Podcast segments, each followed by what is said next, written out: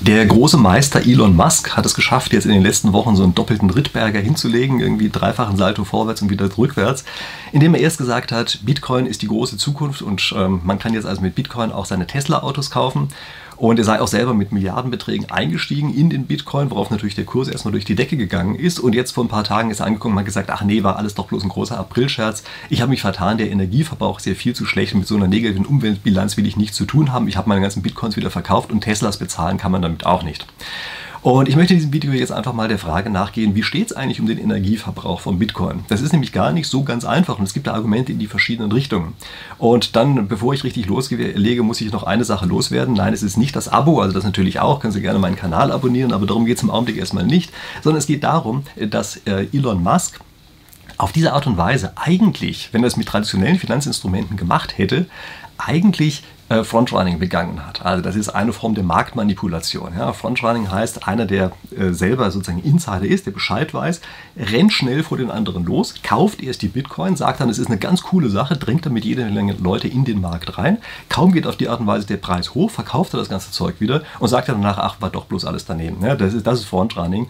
Und äh, man muss natürlich sehen, das hat er hier wirklich genauso gemacht und das wäre auf jeden Fall eine Marktmanipulation, wären das traditionelle Instrumente gewesen. Naja, jetzt hat er eben bloß seinen Fanclub ausgebeutet bedeutet, äh, weil die halt in, die in Bitcoin reingelockt hat und dann, nachdem er sich den goldenen Nasen mit verdient hat, abgezischt ist. Aber okay, das wie gesagt nur einfach mal am Rande erwähnt.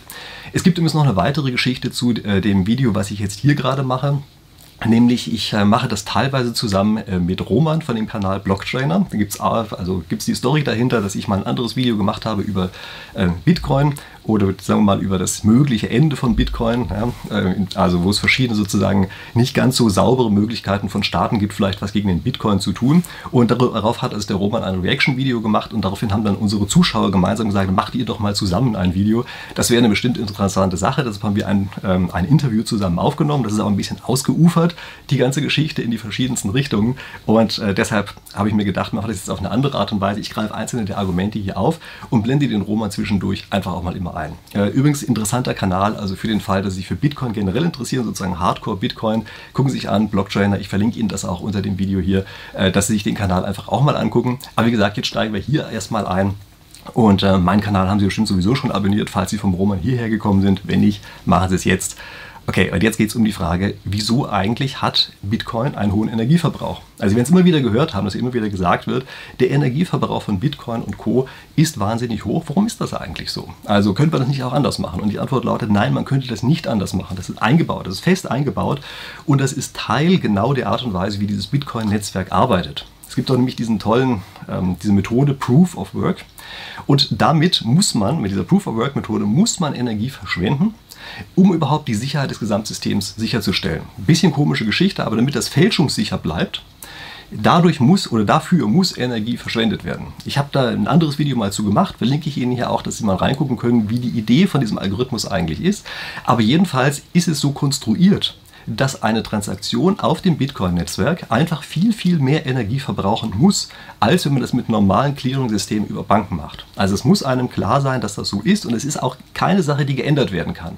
Da kann man sich nicht einfach hinsetzen und sagen, ah, da setzen sich ein paar Programmierer zusammen, die finden bestimmt schon was Tolleres. Nein, das ist beim Bitcoin so fest eingebaut.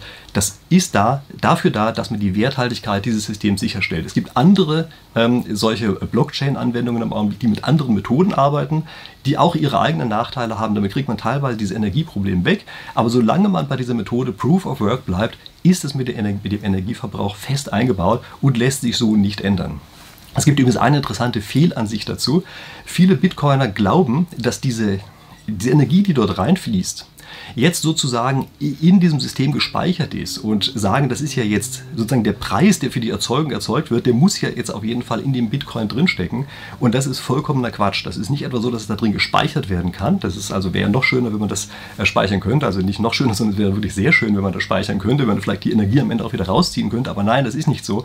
Diese Energie muss tatsächlich verschwendet werden, damit das Ganze wirklich funktioniert. Es ist also nicht etwa so, äh, dass dort auch die, sozusagen der Preis für diese Energie am Ende als Wert äh, in dem Bitcoin mit drin steckt. Es dient wirklich nur dazu, die Sicherheit der Transaktion, die Sicherheit des gesamten Netzwerks überhaupt erst zu erzeugen. Also das wird da drin nicht gespeichert, sondern es erzeugt wirklich nur der Energieverbrauch, der laufende Energieverbrauch erzeugt die Sicherheit dieses Systems. Mir hat einer meiner Zuschauer mal eine nette Metapher dazu geschickt. Er hat geschrieben, das ist ja ungefähr so wie bei Alchemie, wenn man aus Blei Gold machen könnte und dann aber dummerweise die ganze Zeit, damit das Gold bleibt, Energie aufwenden muss, und wenn man die Energie plötzlich nicht aufwendet, dann fällt das Ganze wieder zurück und aus dem Gold wird wieder Blei. Und das ist eigentlich für meine Begriffe eine sehr gute Metapher. Genauso ist es hier auch. Das ist sozusagen nicht dauerhaft da drin gespeichert, sondern nein, es muss die ganze Zeit zugefügt werden, äh, damit das Ganze weiterhin funktioniert.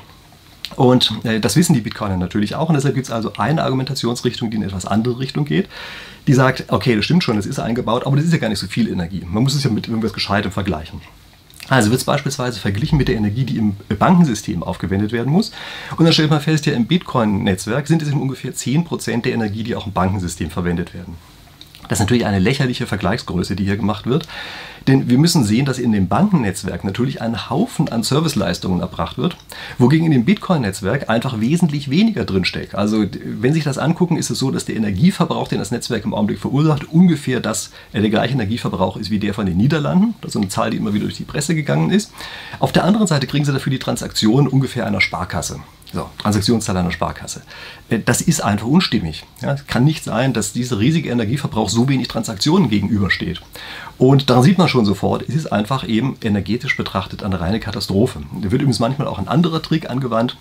Auf den möchte ich Sie nur aufmerksam machen.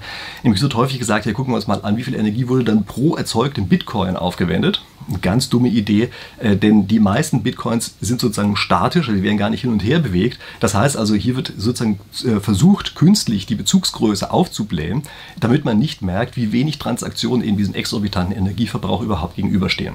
Okay, was kann man denn jetzt noch zur Verteidigung des Bitcoin-Netzwerks äh, anbringen? Nun, man kann beispielsweise sagen, es ist ja hauptsächlich grüne Energie, die dort reinfließt. Also es ist alles ganz toll und umweltfreundlich und CO2 gar kein Problem und sowas.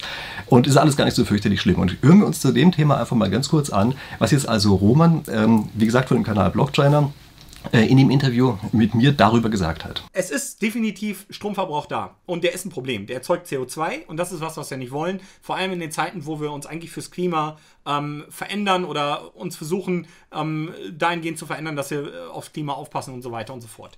Man darf aber bei diesen Argumentationen, und das fehlt mir auf der anderen Seite ständig, nicht vergessen, was Bitcoin auch für positive Effekte haben kann, auch auf unseren Stromverbrauch und auf unser Klima. Das ist nämlich sehr interessant. Es ist von Cambridge, von der ähm, Universität, mittlerweile auf der Seite kann man das gucken, wie viel äh, Bitcoin an Stromverbrauch, an CO2 erzeugt, aber vor allem auch aus welchen Energiequellen das kommt. Und mittlerweile ist es so, dass 75% der Miner zum Teil erneuerbare Energie nutzen. Nicht immer, das kommt immer ein bisschen auf die Jahreszeit und so an, aber die ziehen ihre Rechenleistung um. Und das Interessante ist, das sieht man auch in den Spikes, in, den, in der Hashrate, wenn äh, Jahreszeiten wechseln sind, dann sieht man, dass sie ihre Miner wirklich von Lokalität A zu B fahren und dann tatsächlich auch zum Teil wieder ähm, Kohlekraft und sowas in Anspruch nehmen. Wir haben aber insgesamt. Also manchmal, stopp, an der Stelle ja. muss ich leider auch gleich mal bremsen. Das ist keine Marginalbetrachtung. Also ich habe da mal ein nettes Video zu gemacht, fällt mir hier ein. Ja, das werde ich auch gleich verlinken. Nämlich, warum Tesla derzeit mit 100% Kohlestrom fährt. Und das ist genau die gleiche Geschichte. Man könnte diese ganze regenerative Energie, die hier verwendet wird, könnte man ja andernfalls verwenden, um an anderer Stelle Kohlekraftwerke abzuschalten. Ich kenne die Argumentation, die entkräfte ich jetzt gleich. Dieses äh, 100% Kohlestrom für Tesla äh, Argument. Das ist eines, das möchte ich hier nochmal kurz ausführen. Wie gesagt, es gibt ein anderes ausführliches Video dazu, können Sie sich ansehen. Da lege ich das insgesamt dar und das ist äh, vom Prinzip her eine sogenannte Marginalbetrachtung, die erforderlich ist. Also, es wird häufig so gemacht, als hätte man, wenn man einen neuen elektrischen Verbraucher dazu bringt, also zum Beispiel Elektroauto oder zum Beispiel in einem Bitcoin-Miner, dass man sagt, ich baue gleichzeitig eine Solaranlage dazu und deshalb ist das Ganze vollkommen neutral. Also man rechnet jetzt 100% Solar, äh, rechnet man äh, zu dieser, diesem einen Verbraucher zu. Und das ist Quatsch, weil dieser Verbraucher zusätzlich Strom verbraucht gegenüber dem Stand vorher und wenn die Solaranlage gebaut worden wäre, ohne dass der Verbraucher dazugekommen wäre, wäre eben dieser äh, Strom aus der Solaranlage zu 100% äh, eingesetzt worden oder hätte 100% eingesetzt werden können, um die schlechteste äh, andere Energiequelle zu verdrängen. Also dann die schwärzeste Energiequelle hätte durch diese grüne Energiequelle verdrängt werden können. Dadurch, dass wir den weiteren Verbraucher jetzt aber hinzufügen, geht dieses Verdrängen der schlechten Energiequelle nicht mehr und deshalb müssen wir die schlechte Energiequelle zu 100% diesem neuen Verbraucher zurechnen. Ähm, das ist eine Argumentation, ich weiß, die ist erstmal sehr komisch, aber Sie sind hier auf einem Kanal, der sich sehr viel mit Spieltheorie beschäftigt. Das ist ja eigentlich das Hauptgebiet, was ich hier mache. Und das heißt, da muss man einfach durch, durch diese Art von Betrachtung. Das ist die einzig entscheidungsrelevante Größe, die wir ja tatsächlich haben. Also marginal heißt immer das, was am Ende gerade noch entscheidungsrelevant dazukommt. Okay, ist vielleicht eine blöde Übersetzung wieder mal vom englischen marginal. Ja. Aber jedenfalls das ist die Grundidee dahinter.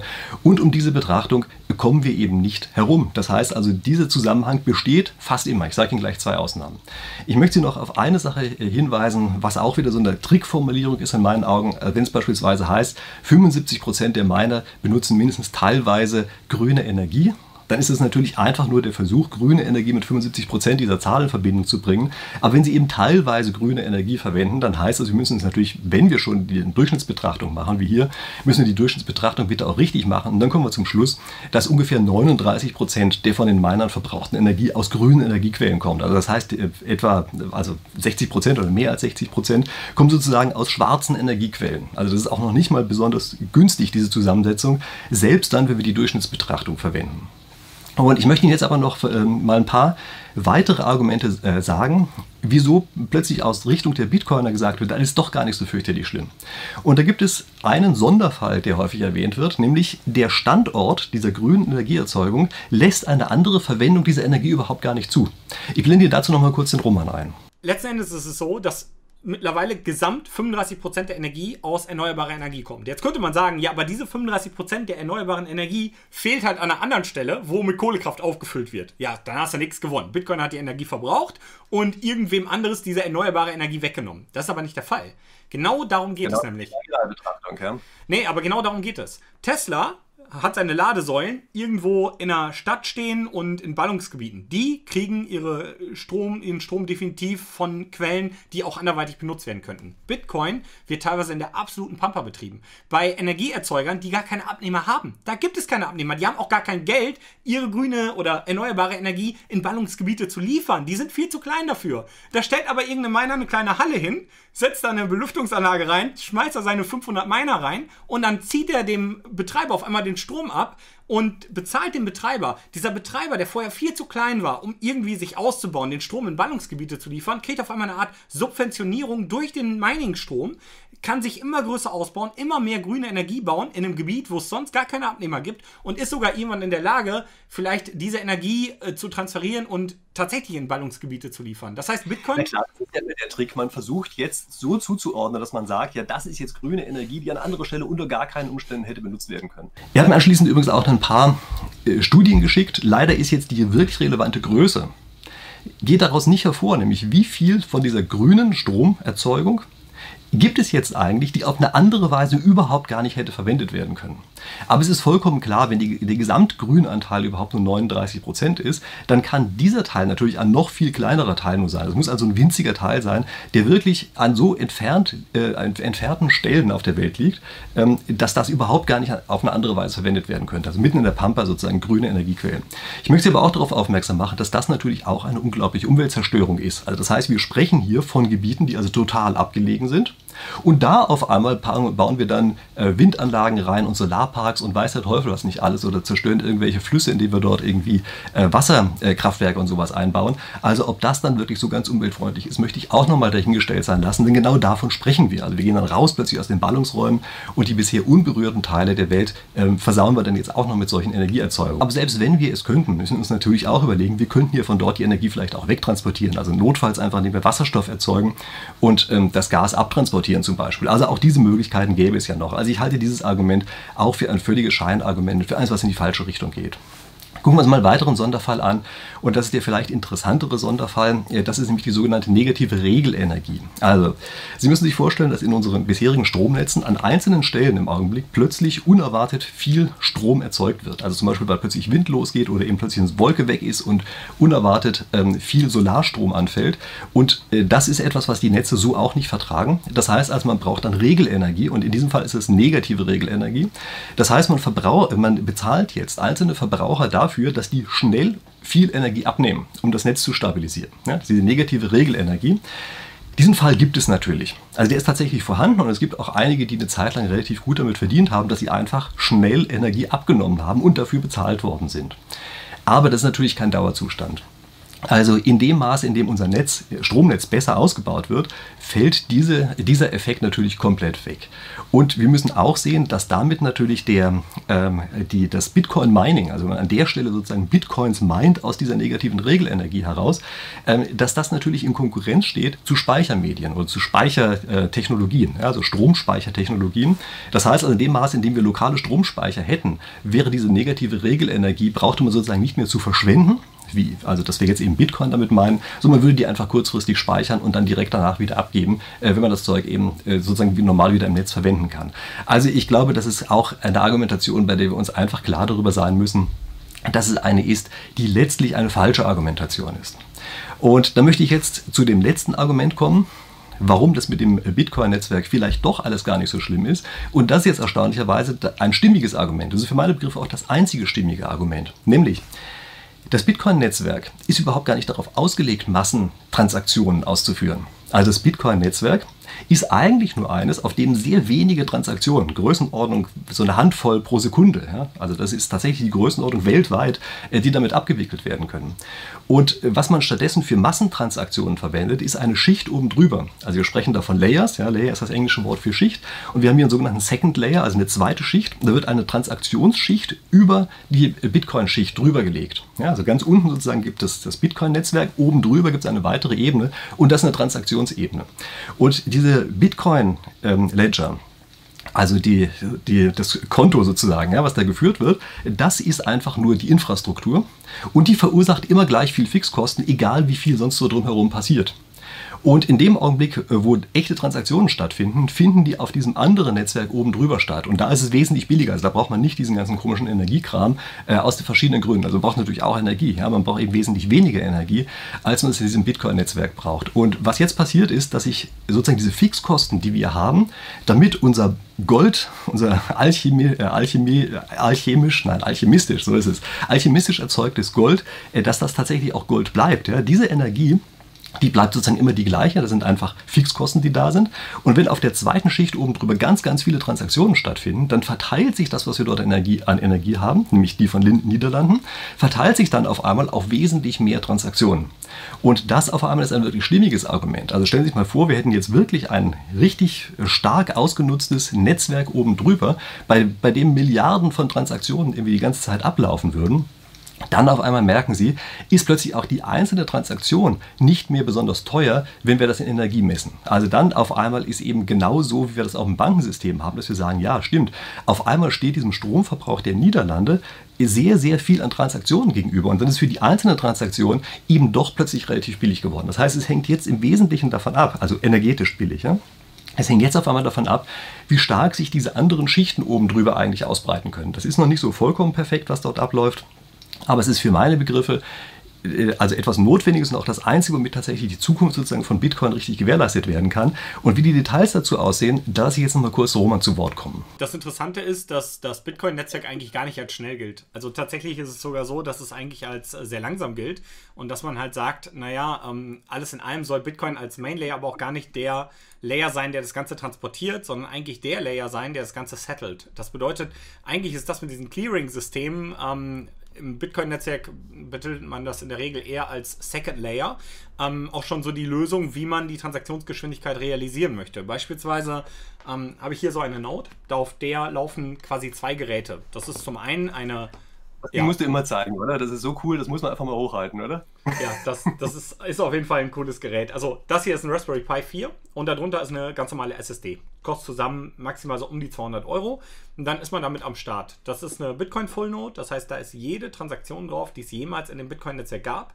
Plus, da ist eine Lightning Node drauf. Das ist ein weiteres Netzwerk, was mit Bitcoin arbeitet oder was Bitcoin verwendet und das ist ein Peer-to-Peer-Netzwerk. Das bedeutet, wenn ich jetzt einen anderen Teilnehmer im Netzwerk habe, der auch so eine Node hat, dann kann ich zudem einen Payment Channel aufmachen und kann mit dem Bitcoin austauschen im Cent-Bereich an Transaktionskosten. Also wenn ich direkt mit dem handel, sogar ohne Transaktionskosten. Wenn ich über den zu anderen Teilnehmern im Netzwerk handel, zu denen ich selber keinen Channel habe, aber das ist dann wie so eine Masche, wie beim Internet auch, kann ich über andere Teilnehmer zu anderen Teilnehmern gelangen quasi. Und dann zahle ich denen eine kleine Gebühr dafür, und das ist aber im Cent-Bereich. Und Diese Geräte schaffen untereinander eine Million Transaktionen die Sekunde. Und dort kann ich Bitcoin extrem schnell verschicken. So könnte man das als dezentrale Lösung machen. Es gibt aber auch, weil das noch. Aber warte mal, das ja. ist doch dann eigentlich bereits wieder eine Clearing-Lösung, oder? Das ja, heißt, du hast auch sozusagen Clearing-Schritte, zwischen diesen offiziellen Bitcoin-Transaktionen. Das ist das, was du gerade beschreibst, oder? Ganz genau. Und das ist eigentlich auch ähm, so ein bisschen der Fall, wie ja bei uns im Geldsystem auch. Wenn man sich jetzt mal die Zentralbanken als solche vorstellt, die haben ja als Aufgabe, unserem Geld den Wert zu geben oder Wertstabilität zu gewährleisten und ähm, sicherzustellen, dass äh, das Geld so funktioniert, wie es funktionieren soll.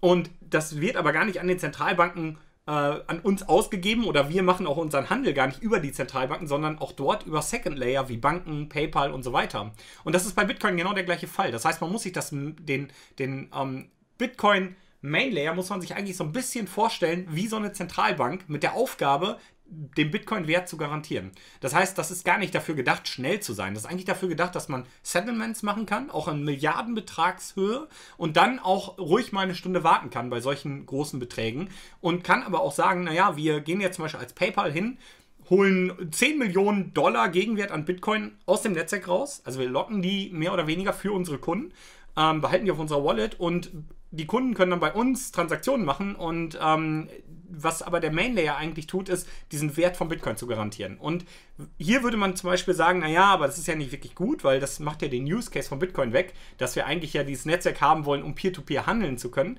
Und das stimmt natürlich in gewisser Form. Aber auf der anderen Ebene ist es so, dass wir Gott sei Dank immer Lösungen haben, die frei sind, die sowas auch ermöglichen. Das heißt, ich finde es nicht schlimm, dass PayPal eine zentrale Lösung bietet, Bitcoin zu transferieren und zu handeln.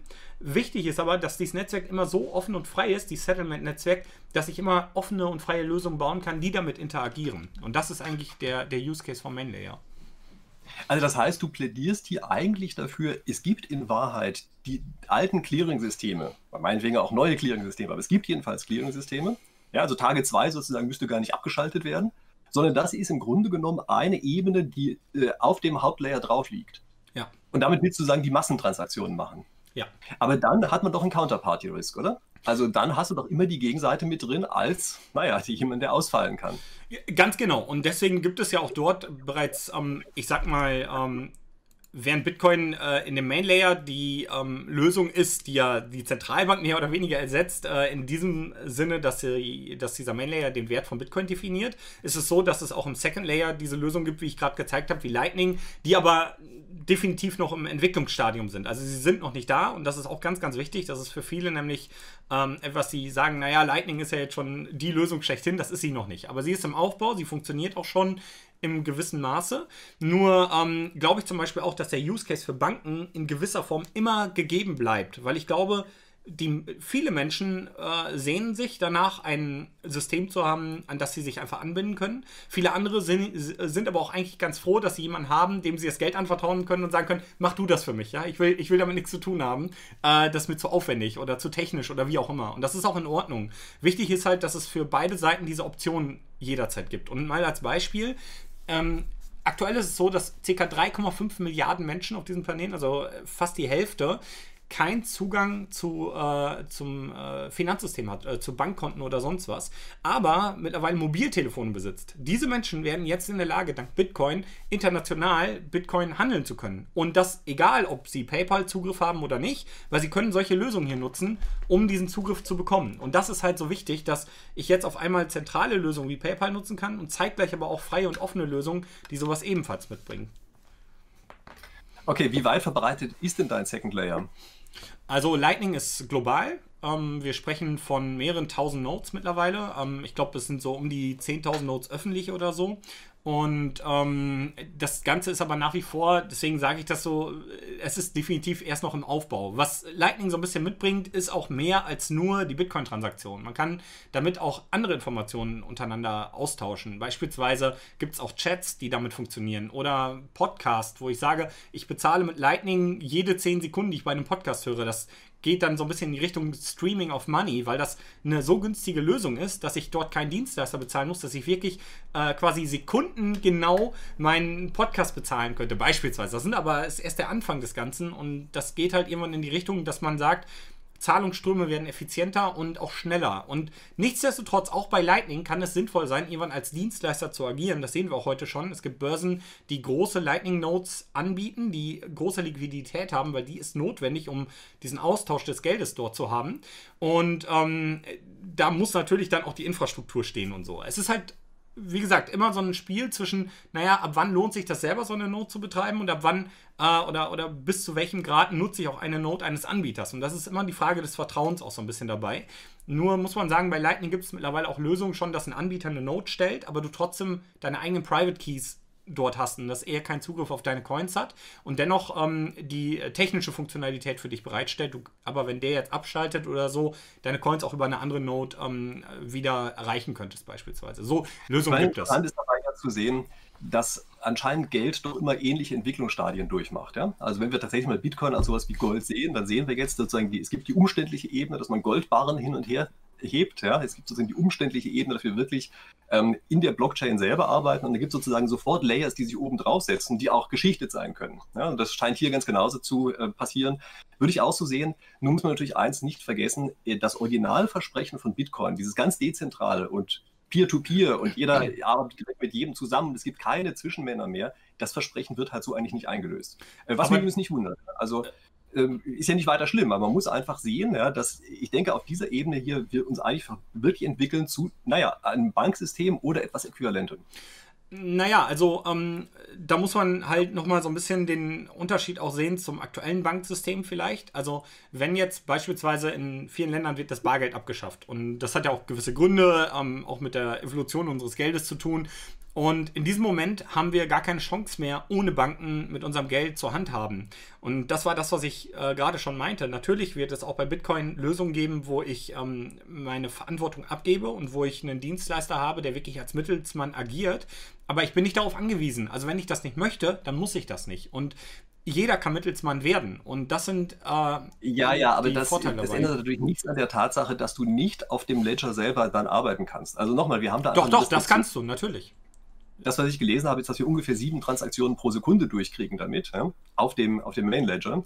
Und damit kriegt man ja keinen Zahlungsverkehr hin. Das heißt, man braucht eine Ebene dazwischen, die außerhalb erstmal alle möglichen Clearing-Funktionen in Anspruch nimmt und dann eben in größeren Abständen tatsächlich auf, auf die Hauptstruktur übergeht. Wie gesagt, also da bin ich mit sowas hier direkt schon dabei. Ne? Das hier ist ein Teilnehmer dieses Netzwerks. Da gibt es keinen größeren oder stärkeren Teilnehmer in dem Sinne, sondern das ist einfach ein Teilnehmer. Wir haben zum Beispiel als unser also Moment, ja wie umgehst du denn dann diese sieben ähm, Transaktionen pro Sekunde Restriktion? Das kannst du ja nicht umgehen. Doch, da doch. kommen wir ja nicht drum rum. Das Netzwerk ist nicht schneller. Nein, ähm, man loggt die Bitcoin im Hauptnetzwerk. Das ist dann eine Transaktion, die die Teilnehmer miteinander, die eröffnen so einen Channel. Das heißt, sie machen eine Transaktion und füllen diesen Channel damit mit Liquidität. Die Bitcoin werden dann im Hauptnetzwerk festgelockt. Die können nicht mehr bewegt werden, solange sie in diesem Netzwerk unterwegs sind. Und in diesem Netzwerk kann ich sie so billig wie ich will hin und her schicken. Und irgendwann an irgendeiner ja, anderen ja, Stelle wieder ja, den vollkommen, vollkommen klar. Und, aber das ist dann eben nicht direkt auf dem Hauptnetz. Also muss ja auch gar nicht. Aber, aber wofür okay, denn?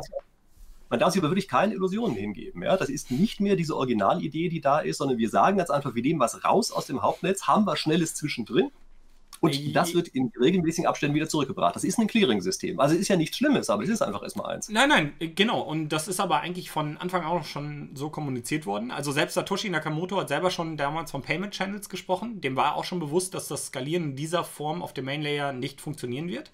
Ähm, äh, Hal Finney hat die Idee ähm, richtig abstrahiert und äh, enorm nach vorne getrieben. Das war schon um 2011 rum. Und da war schon klar, wir werden Second Layer bekommen, um die Bitcoin letzten Endes zu transferieren. Das Hauptnetzwerk ist eigentlich nur dafür da, dass es keine zentrale Instanz mehr gibt, die die Geldmenge beliebig erweitern oder verringern kann oder Teilnehmer von diesem Netzwerk ausschließen kann. Und das ist das, was ich meine. Jeder kann jetzt einen Second Layer bauen.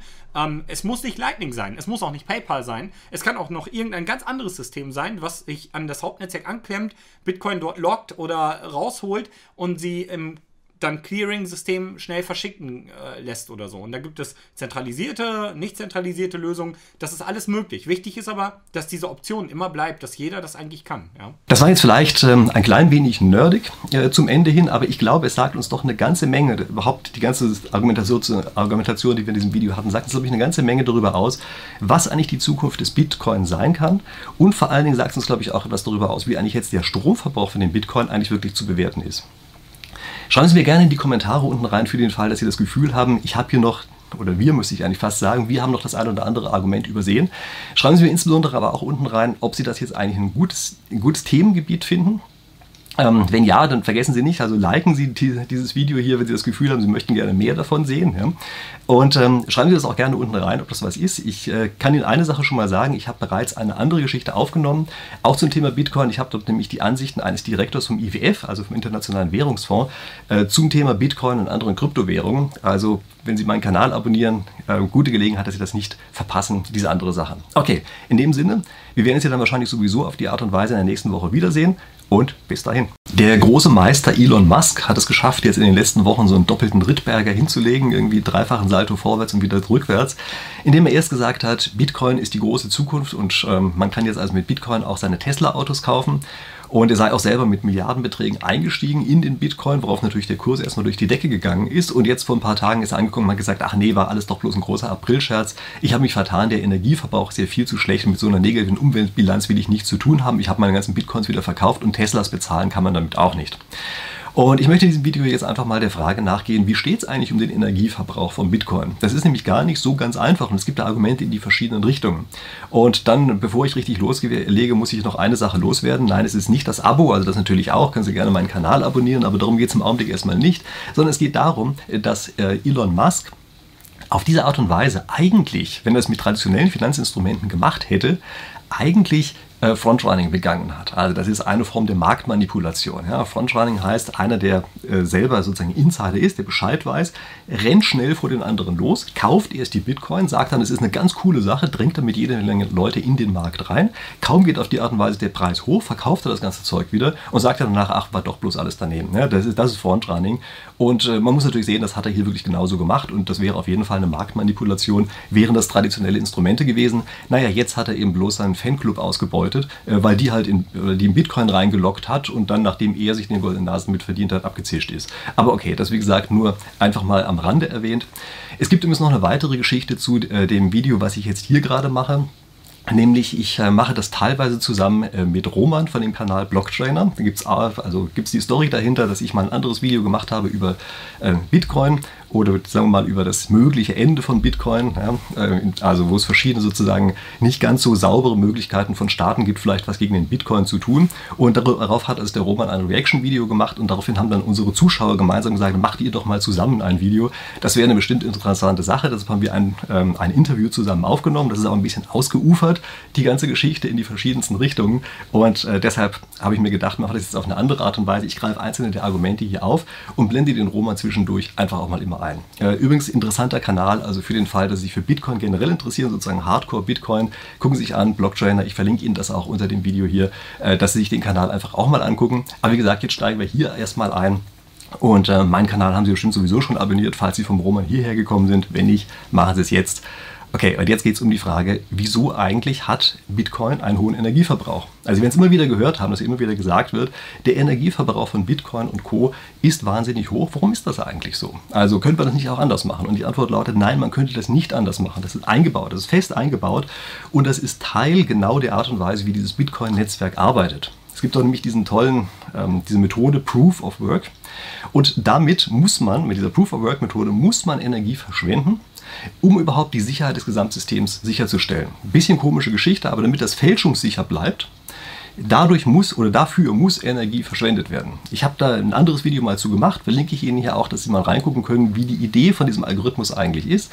Aber jedenfalls ist es so konstruiert, dass eine Transaktion auf dem Bitcoin-Netzwerk einfach viel, viel mehr Energie verbrauchen muss, als wenn man das mit normalen Clearing-Systemen über Banken macht. Also es muss einem klar sein, dass das so ist und es ist auch keine Sache, die geändert werden kann.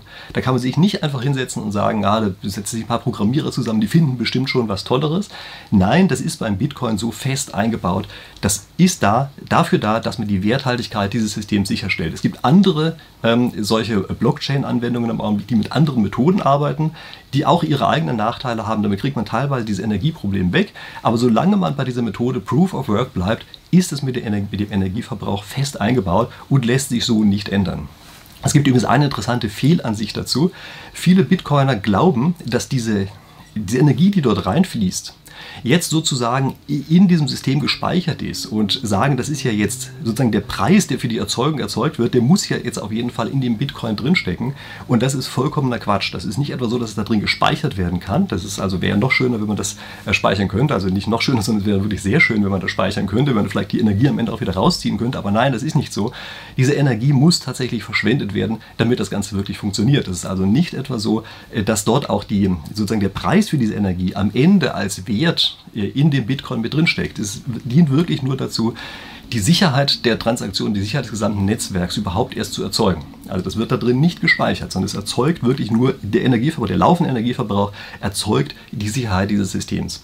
Mir hat einer meiner Zuschauer mal eine nette Metapher dazu geschickt. Er hat geschrieben, das ist ja ungefähr so wie bei Alchemie. Wenn man aus Blei Gold machen könnte, und dann aber dummerweise die ganze Zeit, damit das Gold bleibt, Energie aufwenden muss. Und wenn man die Energie plötzlich nicht aufwendet, dann fällt das Ganze wieder zurück und aus dem Gold wird wieder Blei. Und das ist eigentlich für meine Begriffe eine sehr gute Metapher. Genauso ist es hier auch. Das ist sozusagen nicht dauerhaft da drin gespeichert, sondern nein, es muss die ganze Zeit zugefügt werden, äh, damit das Ganze weiterhin funktioniert. Und äh, das wissen die Bitcoiner natürlich auch. Und deshalb gibt es also eine Argumentationsrichtung, die in etwas andere Richtung geht. Die sagt, okay, das stimmt schon, das ist eingebaut, aber das ist ja gar nicht so viel Energie. Man muss es ja mit irgendwas Gescheitem vergleichen. Also wird es beispielsweise verglichen mit der Energie, die im Bankensystem aufgewendet werden muss. Und dann stellt man fest, ja im Bitcoin-Netzwerk sind es ungefähr 10% der Energie, die auch im Bankensystem verwendet werden. Das ist natürlich eine lächerliche Vergleichsgröße, die hier gemacht wird. Denn wir müssen sehen, dass in dem Bankennetzwerk natürlich ein Haufen an Serviceleistungen erbracht wird, wogegen in dem Bitcoin-Netzwerk einfach wesentlich weniger drinsteckt. Also wenn Sie sich das angucken, ist es so, dass der Energieverbrauch, den das Netzwerk im Augenblick verursacht, ungefähr das, äh, der gleiche Energieverbrauch ist wie der von den Niederlanden. Das ist eine Zahl, die immer wieder durch die Presse gegangen ist. Auf der anderen Seite kriegen Sie dafür die Transaktionen ungefähr einer Sparkasse. So, Transaktionszahl einer Sparkasse. Äh, das ist einfach unstimmig. Ja, es kann nicht sein, dass dieser riesige Energieverbrauch so wenig Transaktionen gegenübersteht. Und daran sieht man schon sofort, es ist einfach eben energetisch betrachtet eine reine Katastrophe. Da wird übrigens manchmal auch ein anderer Trick angewandt. Auf den möchte ich Sie nur aufmerksam machen. Nämlich so häufig gesagt, ja, gucken wir uns mal an, wie viel Energie wurde dann pro erzeugten Bitcoin aufgewendet. Ganz dumme Idee, äh, denn die meisten Bitcoins sind sozusagen statisch, also die werden gar nicht hin und her bewegt. Das heißt also, hier wird sozusagen äh, versucht, künstlich die Bezugsgröße aufzublähen, damit man nicht merkt, wie wenig Transaktionen in diesem exorbitanten Energieverbrauch überhaupt gegenüberstehen. Okay, was kann man denn jetzt noch zur Verteidigung des Bitcoin-Netzwerks äh, anbringen? Nun, man kann beispielsweise sagen, es ist ja hauptsächlich grüne Energie, die dort reinfließt. Also es ist alles ganz toll und umweltfreundlich und CO2 gar kein Problem und sowas. Und ist alles gar nicht so fürchterlich schlimm. Und hören wir uns zu dem Thema einfach mal ganz kurz an, was jetzt also Roman, ähm, wie gesagt, von dem Kanal Blockchainer, äh, in dem Interview mit mir darüber gesagt hat. Es ist definitiv Stromverbrauch da und der ist ein Problem. Der erzeugt CO2 und das ist was, was wir nicht wollen. Vor allem in den Zeiten, wo wir uns eigentlich fürs Klima ähm, verändern oder uns versuchen, ähm, dahingehend zu verändern, dass wir äh, aufs Klima aufpassen und so weiter und so fort. Man darf aber bei diesen Argumentationen, und das fehlt mir auf der anderen Seite ständig, nicht vergessen, was Bitcoin auch für positive Effekte haben kann, auch auf unseren Stromverbrauch und auf unser Klima. Das ist nämlich sehr interessant. Es ist von Cambridge, von der ähm, Universität, mittlerweile auf der Seite kann man das gucken, wie viel äh, Bitcoin an Stromverbrauch, an CO2 erzeugt, aber vor allem auch aus welchen Energiequellen das kommt. Und mittlerweile ist es so, dass 75% der Miner zum Teil erneuerbare Energie nutzen. Nicht immer, das kommt immer ein bisschen auf die Jahreszeit und so an, aber die ziehen ihre Rechenleistung um. Und das Interessante ist, das sieht man auch in den Spikes, in, den, in der Hashrate, wenn äh, Jahreszeiten wechseln sind, dann sieht man, dass sie ihre Miner wirklich von Lokalität A zu B fahren und dann tatsächlich auch zum Teil wieder ähm, Kohlekraft und sowas in Anspruch nehmen. Wir haben aber insgesamt. Also manchmal, stopp, an der Stelle ja. muss ich leider auch gleich mal bremsen. Das ist keine Marginalbetrachtung. Also ich habe da mal ein nettes Video zu gemacht, fällt mir hier ein. Ja, das werde ich auch gleich verlinken. Nämlich, warum Tesla derzeit mit 100% Kohlestrom fährt. Und das ist genau die gleiche Geschichte. Man könnte diese ganze regenerative Energie, die hier verwendet wird, könnte man ja andernfalls verwenden, um an anderer Stelle Kohlekraftwerke abzuschalten. Ich kenne die Argumentation, die entkräfte ich jetzt gleich. Dieses äh, 100% Kohlestrom für Tesla äh, Argument. Das ist eines, das möchte ich hier nochmal kurz ausführen. Wie gesagt, es gibt ein anderes ausführliches Video dazu, können Sie sich ansehen. Da lege ich das insgesamt dar und das ist äh, vom Prinzip her eine sogenannte Marginalbetrachtung, die erforderlich ist. Also, es wird häufig so gemacht, als hätte man, wenn man einen neuen elektrischen Verbraucher dazu bringt, also zum Beispiel Elektroauto oder zum Beispiel in einem Bitcoin-Miner, dass man sagt, ich baue gleichzeitig eine Solaranlage dazu und deshalb ist das Ganze vollkommen neutral. Also man rechnet jetzt 100% Solar, äh, rechnet man äh, zu dieser, diesem einen Verbraucher zu. Und das ist Quatsch, weil dieser Verbraucher zusätzlich Strom verbraucht gegenüber dem Stand vorher. Und wenn die Solaranlage gebaut worden wäre, ohne dass der Verbraucher dazugekommen wäre, wäre eben dieser äh, Strom aus der Solaranlage zu 100 Prozent äh, eingesetzt worden oder hätte 100 Prozent eingesetzt werden können, um die schlechteste äh, andere Energiequelle zu verdrängen. Also die schwärzeste Energiequelle hätte durch diese grüne Energiequelle verdrängt werden können. Dadurch, dass wir den weiteren Verbraucher jetzt aber hinzufügen, geht dieses Verdrängen der schlechten Energiequelle nicht mehr und deshalb müssen wir die schlechte Energiequelle zu 100 Prozent diesem neuen Verbraucher zurechnen. Ähm, das ist eine Argumentation, ich weiß, die ist erstmal sehr komisch, aber Sie sind hier auf einem Kanal, der sich sehr viel mit Spieltheorie beschäftigt. Das ist ja eigentlich das Hauptgebiet, was ich hier mache. Und das heißt, da muss man einfach durch, durch diese Art von Betrachtung. Das ist die einzig entscheidungsrelevante Größe, die wir ja tatsächlich haben. Also marginal heißt immer das, was am Ende gerade noch entscheidungsrelevant dazukommt. Okay, ist vielleicht eine blöde Übersetzung wieder mal vom englischen marginal. Ja. Aber jedenfalls das ist die Grundidee dahinter. Und um diese Betrachtung kommen wir eben nicht herum. Das heißt also, dieser Zusammenhang besteht fast immer. Ich sage Ihnen gleich zwei Ausnahmen. Ich möchte Sie noch auf eine Sache hinweisen, was auch wieder so eine Trickformulierung ist in meinen Augen, äh, wenn es beispielsweise heißt, 75 Prozent der Miner benutzen mindestens teilweise grüne Energie dann ist es natürlich einfach nur der Versuch, grüne Energie mit 75 Prozent dieser Zahl in Verbindung zu bringen.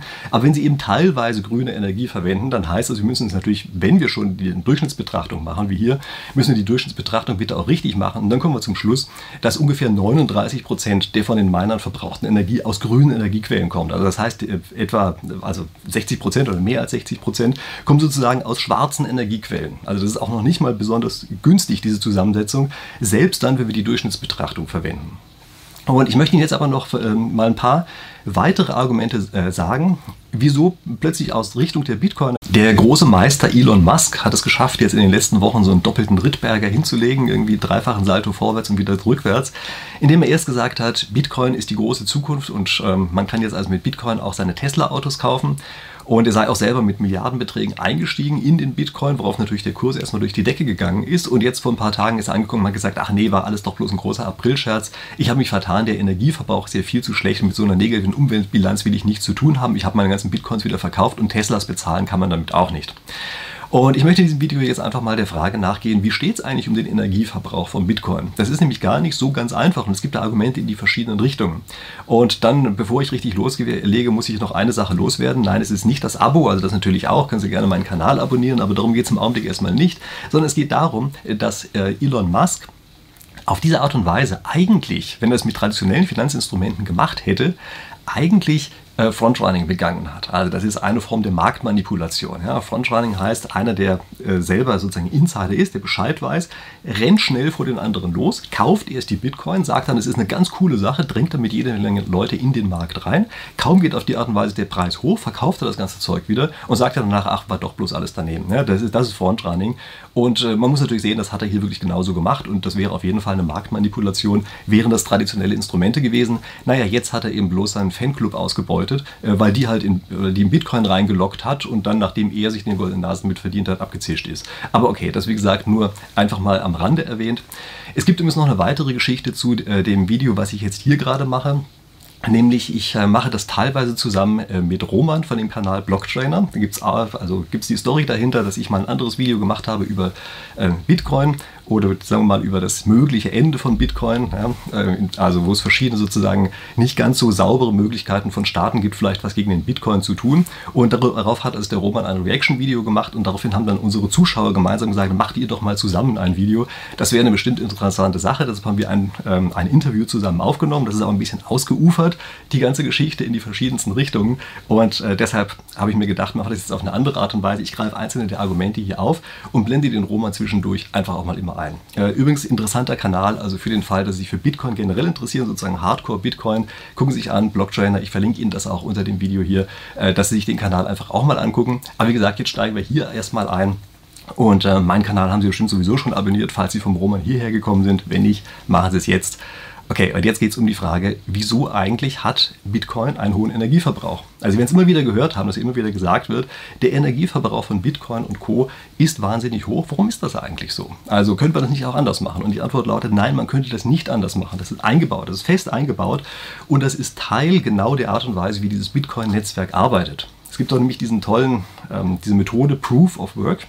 Und damit muss man, mit dieser Proof of Work Methode, muss man Energie verschwenden um überhaupt die Sicherheit des Gesamtsystems sicherzustellen. Bisschen komische Geschichte, aber damit das fälschungssicher bleibt, Dadurch muss oder dafür muss Energie verschwendet werden. Ich habe da ein anderes Video mal zu gemacht, verlinke ich Ihnen hier auch, dass Sie mal reingucken können, wie die Idee von diesem Algorithmus eigentlich ist. Aber jedenfalls ist es so konstruiert, dass eine Transaktion auf dem Bitcoin-Netzwerk einfach viel, viel mehr Energie verbrauchen muss, als wenn man das mit normalen Clearing-Systemen über Banken macht. Also es muss einem klar sein, dass das so ist und es ist auch keine Sache, die geändert werden kann. Da kann man sich nicht einfach hinsetzen und sagen, ah, da setzen sich ein paar Programmierer zusammen, die finden bestimmt schon was Tolleres. Nein, das ist beim Bitcoin so fest eingebaut. Das ist da, dafür da, dass man die Werthaltigkeit dieses Systems sicherstellt. Es gibt andere ähm, solche Blockchain-Anwendungen, die mit anderen Methoden arbeiten, die auch ihre eigenen Nachteile haben. Damit kriegt man teilweise dieses Energieproblem weg. Aber solange man bei dieser Methode Proof of Work bleibt, ist es mit, mit dem Energieverbrauch fest eingebaut und lässt sich so nicht ändern. Es gibt übrigens eine interessante Fehlansicht dazu. Viele Bitcoiner glauben, dass diese, diese Energie, die dort reinfließt, jetzt sozusagen in diesem System gespeichert ist und sagen, das ist ja jetzt sozusagen der Preis, der für die Erzeugung erzeugt wird, der muss ja jetzt auf jeden Fall in dem Bitcoin drinstecken.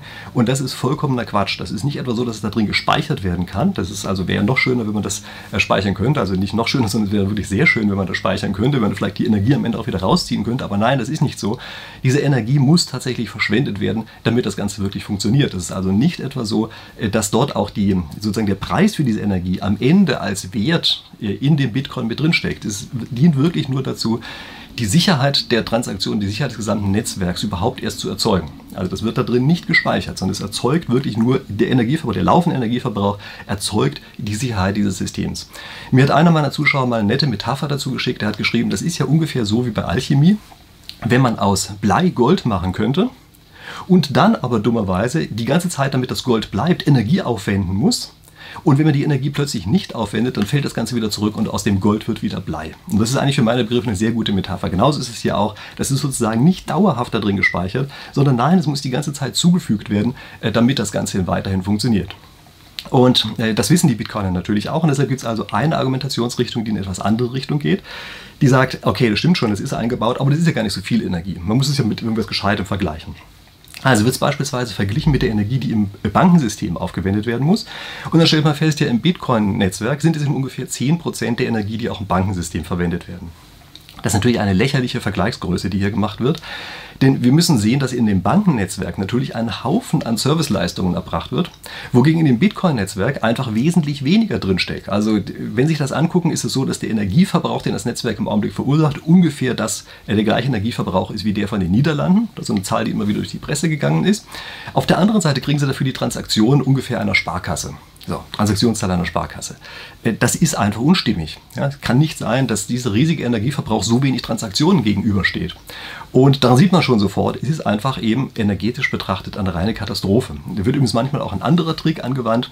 Auf den möchte ich Sie nur aufmerksam machen. Nämlich so häufig gesagt, ja, gucken wir uns mal an, wie viel Energie wurde dann pro erzeugten Bitcoin aufgewendet. Eine ganz dumme Idee, äh, denn die meisten Bitcoins sind sozusagen statisch, also die werden gar nicht hin und her bewegt. Das heißt also, hier wird sozusagen äh, versucht, künstlich die Bezugsgröße aufzublähen, damit man nicht merkt, wie wenig Transaktionen in diesem exorbitanten Energieverbrauch überhaupt gegenüberstehen. Okay, was kann man denn jetzt noch zur Verteidigung des Bitcoin-Netzwerks äh, anbringen? Nun, man kann beispielsweise sagen, es ist ja hauptsächlich grüne Energie, die dort reinfließt. Also es ist alles ganz toll und umweltfreundlich und CO2 gar kein Problem und sowas. Und ist alles gar nicht so fürchterlich schlimm. Und hören wir uns zu dem Thema einfach mal ganz kurz an, was jetzt also Roman, ähm, wie gesagt, von dem Kanal Blockchainer, in dem Interview mit mir darüber gesagt hat. Es ist definitiv Stromverbrauch da und der ist ein Problem. Der erzeugt CO2 und das ist was, was wir nicht wollen. Vor allem in den Zeiten, wo wir uns eigentlich fürs Klima ähm, verändern oder uns versuchen, ähm, dahingehend zu verändern, dass wir äh, aufs Klima aufpassen und so weiter und so fort. Man darf aber bei diesen Argumentationen, und das fehlt mir auf der anderen Seite ständig, nicht vergessen, was Bitcoin auch für positive Effekte haben kann, auch auf unseren Stromverbrauch und auf unser Klima. Das ist nämlich sehr interessant. Es ist von Cambridge, von der ähm, Universität, mittlerweile auf der Seite kann man das gucken, wie viel äh, Bitcoin an Stromverbrauch, an CO2 erzeugt, aber vor allem auch aus welchen Energiequellen das kommt. Und mittlerweile ist es so, dass 75% der Miner zum Teil erneuerbare Energie nutzen. Nicht immer, das kommt immer ein bisschen auf die Jahreszeit und so an, aber die ziehen ihre Rechenleistung um. Und das Interessante ist, das sieht man auch in den Spikes, in, den, in der Hashrate, wenn äh, Jahreszeiten wechseln sind, dann sieht man, dass sie ihre Miner wirklich von Lokalität A zu B fahren und dann tatsächlich auch zum Teil wieder ähm, Kohlekraft und sowas in Anspruch nehmen.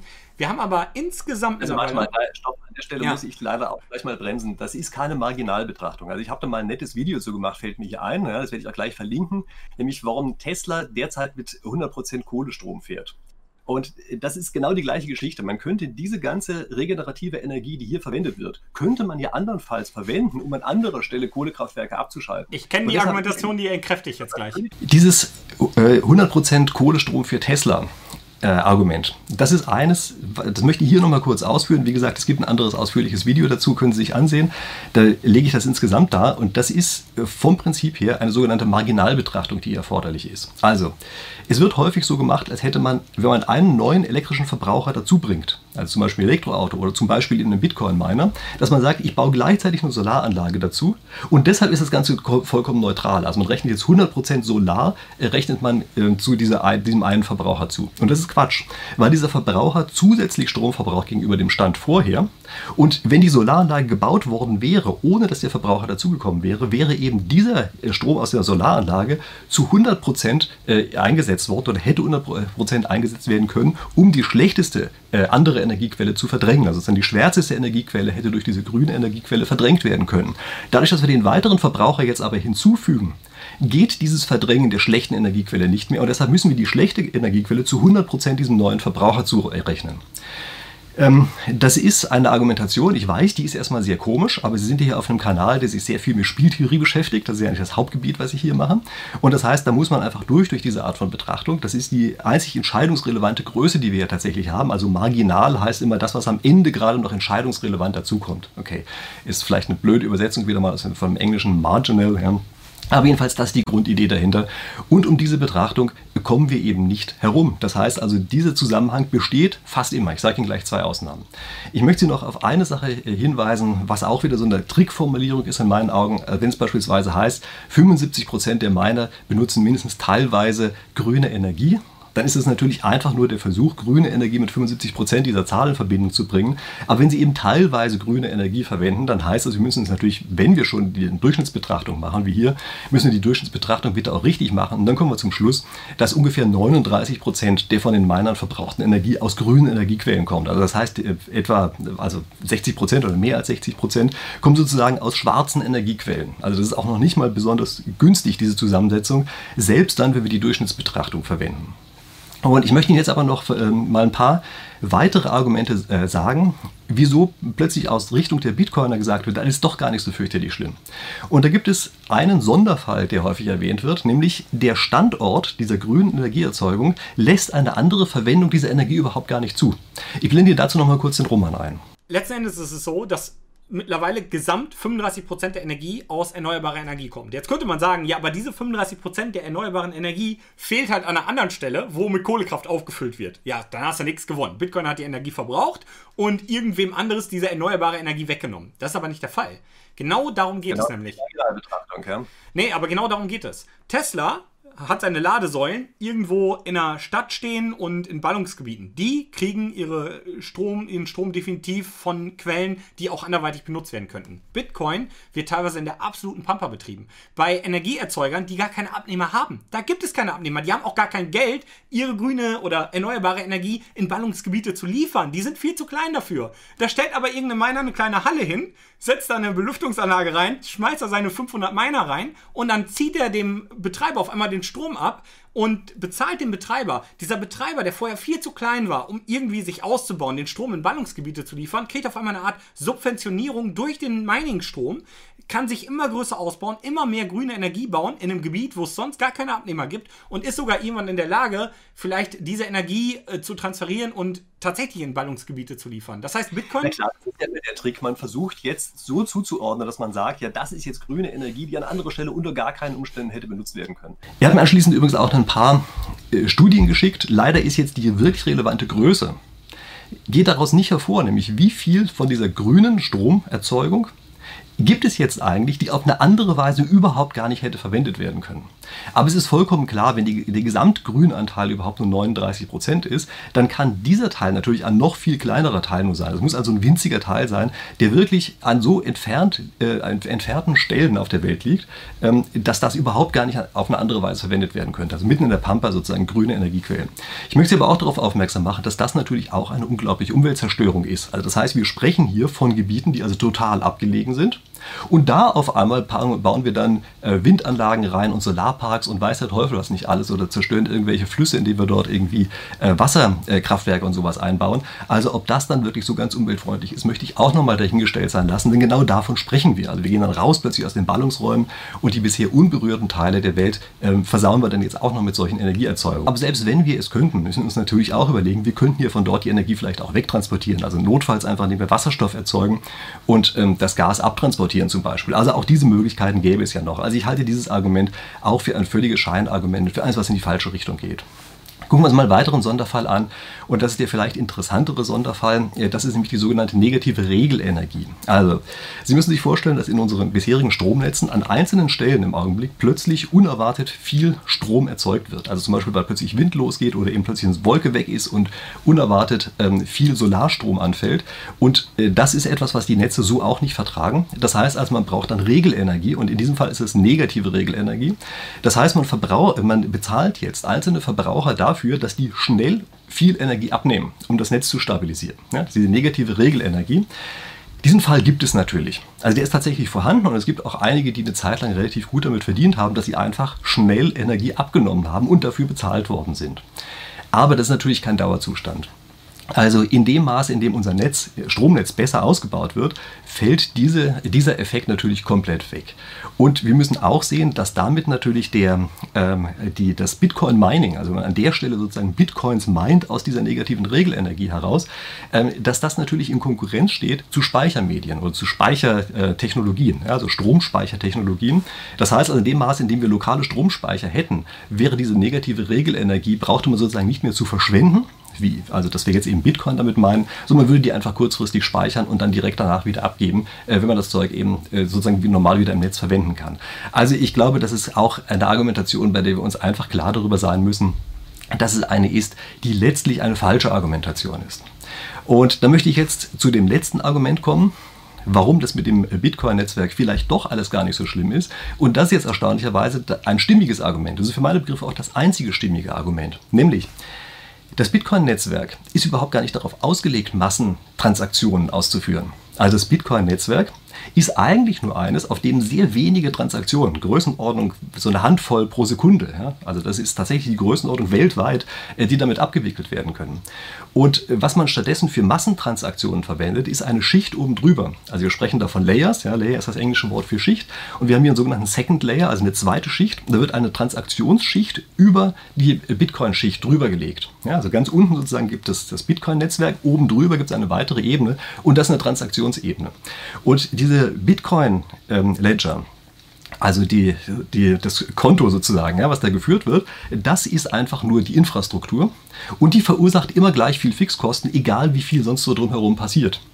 Und in dem Augenblick, äh, wo echte Transaktionen stattfinden, finden die auf diesem anderen Netzwerk oben drüber statt. Und da ist es wesentlich billiger. Also da braucht man nicht diesen ganzen komischen Energiekram äh, aus den verschiedenen Gründen. Also man braucht natürlich auch Energie. Ja? Man braucht eben wesentlich weniger Energie, als man es in diesem Bitcoin-Netzwerk braucht. Und was jetzt passiert ist, dass sich sozusagen diese Fixkosten, die wir haben, damit unser Gold, unser Alchemie, äh, Alchemie, alchemisch, nein, alchemistisch, so ist es, alchemistisch erzeugtes Gold, äh, dass das tatsächlich auch Gold bleibt. Ja? Diese Energie die bleibt sozusagen immer die gleiche. Das sind einfach Fixkosten, die da sind.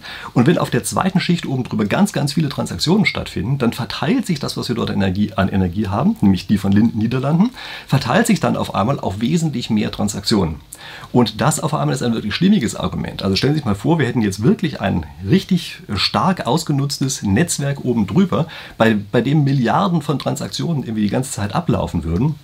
Dann auf einmal merken Sie, ist plötzlich auch die einzelne Transaktion nicht mehr besonders teuer, wenn wir das in Energie messen. Also dann auf einmal ist eben genau so, wie wir das auch im Bankensystem haben, dass wir sagen, ja, stimmt, auf einmal steht diesem Stromverbrauch der Niederlande sehr, sehr viel an Transaktionen gegenüber. Und dann ist für die einzelne Transaktion eben doch plötzlich relativ billig geworden. Das heißt, es hängt jetzt im Wesentlichen davon ab, also energetisch billig. Ja? Es hängt jetzt auf einmal davon ab, wie stark sich diese anderen Schichten oben drüber eigentlich ausbreiten können. Das ist noch nicht so vollkommen perfekt, was dort abläuft.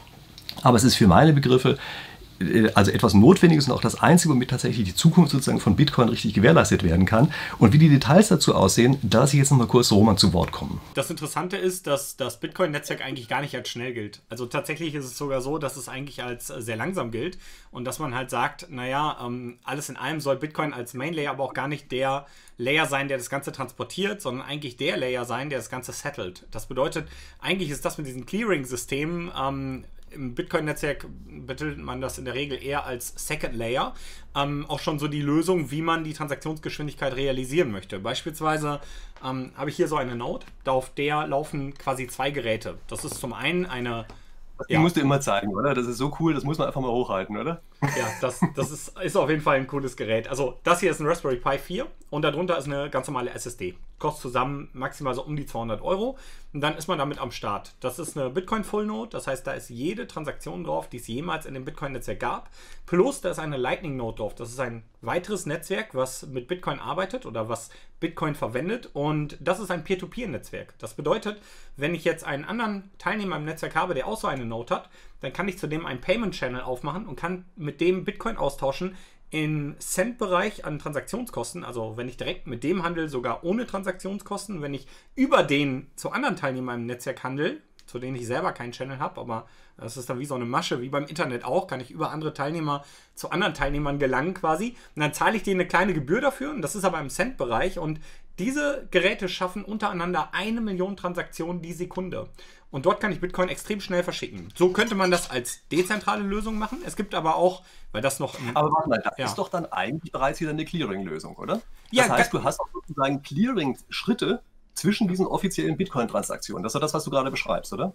Ganz genau. Und das ist eigentlich auch ähm, so ein bisschen der Fall, wie ja bei uns im Geldsystem auch. Wenn man sich jetzt mal die Zentralbanken als solche vorstellt, die haben ja als Aufgabe, unserem Geld den Wert zu geben oder Wertstabilität zu gewährleisten und ähm, sicherzustellen, dass äh, das Geld so funktioniert, wie es funktionieren soll. Und das wird aber gar nicht an den Zentralbanken äh, an uns ausgegeben oder wir machen auch unseren Handel gar nicht über die Zentralbanken, sondern auch dort über Second Layer wie Banken, PayPal und so weiter.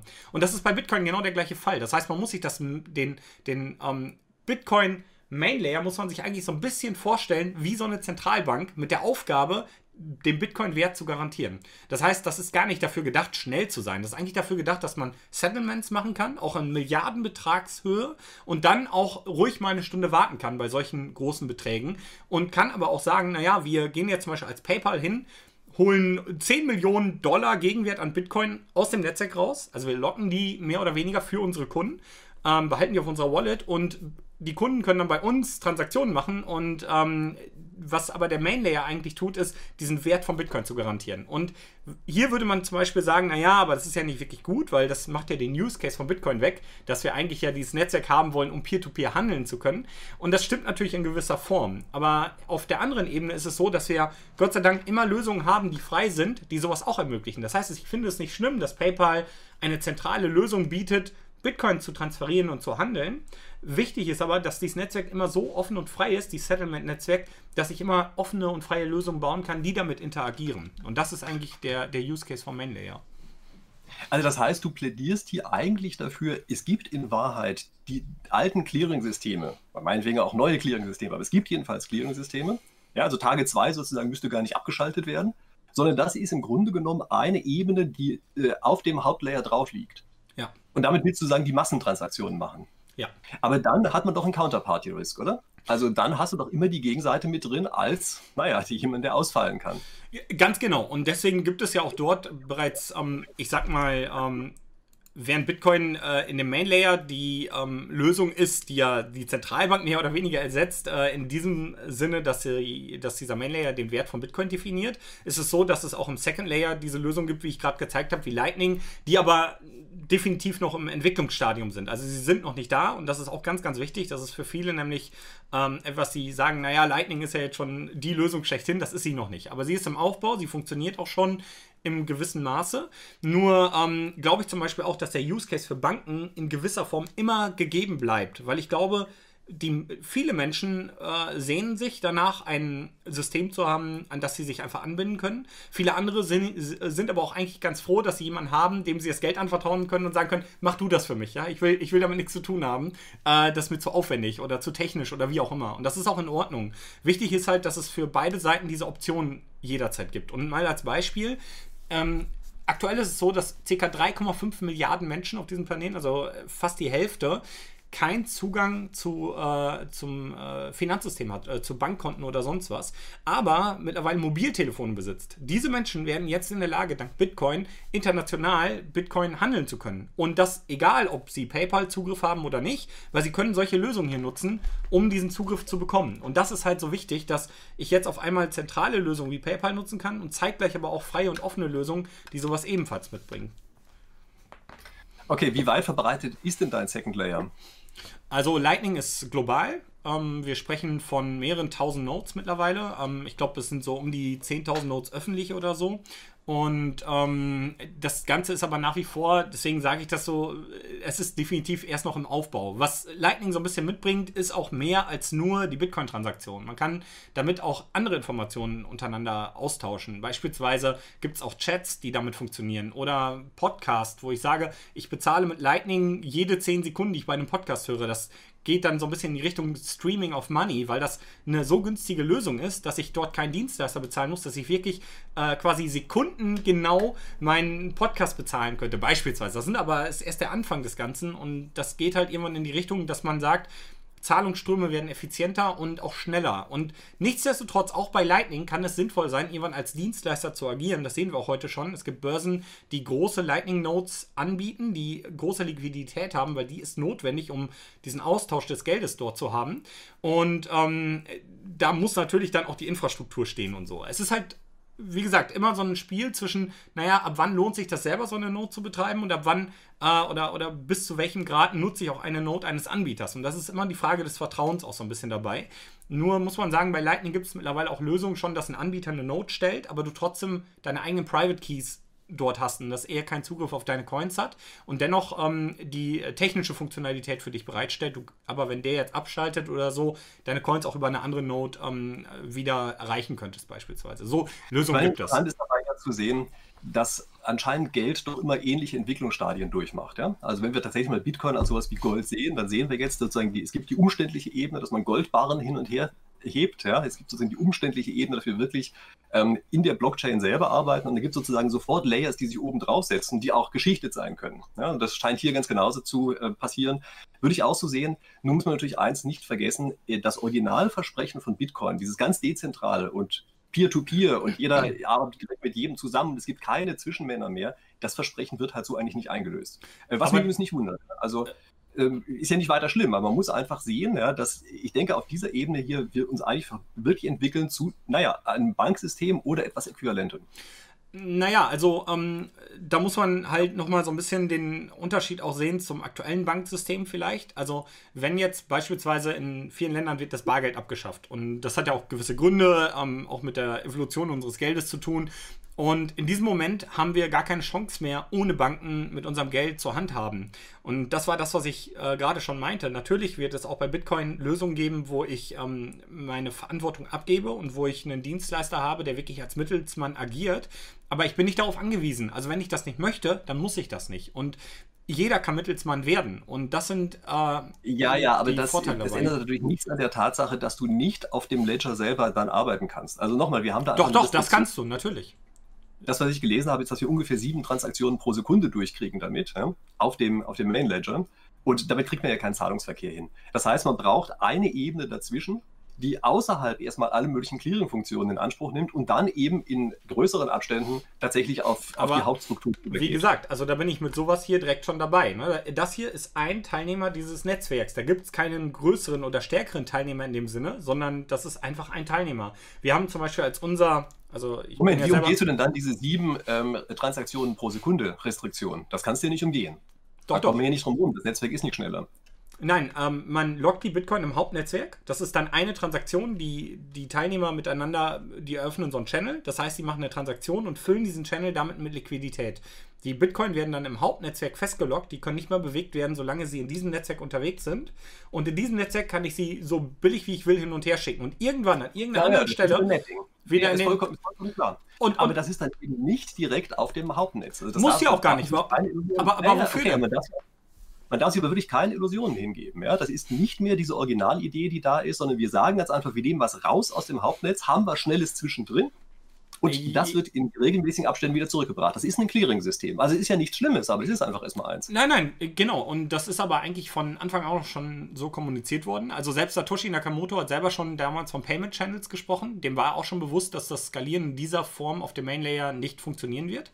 Ähm, äh, Hal Finney hat die Idee ähm, richtig abstrahiert und äh, enorm nach vorne getrieben. Das war schon um 2011 rum. Und da war schon klar, wir werden Second Layer bekommen, um die Bitcoin letzten Endes zu transferieren. Das Hauptnetzwerk ist eigentlich nur dafür da, dass es keine zentrale Instanz mehr gibt, die die Geldmenge beliebig erweitern oder verringern kann oder Teilnehmer von diesem Netzwerk ausschließen kann. Und das ist das, was ich meine. Jeder kann jetzt einen Second Layer bauen. Ähm, es muss nicht Lightning sein, es muss auch nicht PayPal sein. Es kann auch noch irgendein ganz anderes System sein, was sich an das Hauptnetzwerk anklemmt, Bitcoin dort lockt oder rausholt und sie im dann Clearing-System schnell verschicken äh, lässt oder so. Und da gibt es zentralisierte, nicht zentralisierte Lösungen. Das ist alles möglich. Wichtig ist aber, dass diese Option immer bleibt, dass jeder das eigentlich kann. Ja? Das war jetzt vielleicht ähm, ein klein wenig nerdig äh, zum Ende hin, aber ich glaube, es sagt uns doch eine ganze Menge, überhaupt die ganze Argumentation, Argumentation die wir in diesem Video hatten, sagt uns, glaube ich, eine ganze Menge darüber aus, was eigentlich die Zukunft des Bitcoin sein kann. Und vor allen Dingen sagt es uns, glaube ich, auch etwas darüber aus, wie eigentlich jetzt der Stromverbrauch von dem Bitcoin eigentlich wirklich zu bewerten ist. Schreiben Sie mir gerne in die Kommentare unten rein für den Fall, dass Sie das Gefühl haben, ich habe hier noch oder wir müsste ich eigentlich fast sagen, wir haben noch das ein oder andere Argument übersehen. Schreiben Sie mir insbesondere aber auch unten rein, ob Sie das jetzt eigentlich ein gutes, ein gutes Themengebiet finden ähm, wenn ja, dann vergessen Sie nicht, also liken Sie die, dieses Video hier, wenn Sie das Gefühl haben, Sie möchten gerne mehr davon sehen. Ja? Und ähm, schreiben Sie das auch gerne unten rein, ob das was ist. Ich äh, kann Ihnen eine Sache schon mal sagen, ich habe bereits eine andere Geschichte aufgenommen, auch zum Thema Bitcoin. Ich habe dort nämlich die Ansichten eines Direktors vom IWF, also vom Internationalen Währungsfonds, äh, zum Thema Bitcoin und anderen Kryptowährungen. Also wenn Sie meinen Kanal abonnieren, äh, gute Gelegenheit, dass Sie das nicht verpassen, diese andere Sache. Okay, in dem Sinne, wir werden uns ja dann wahrscheinlich sowieso auf die Art und Weise in der nächsten Woche wiedersehen und bis dahin.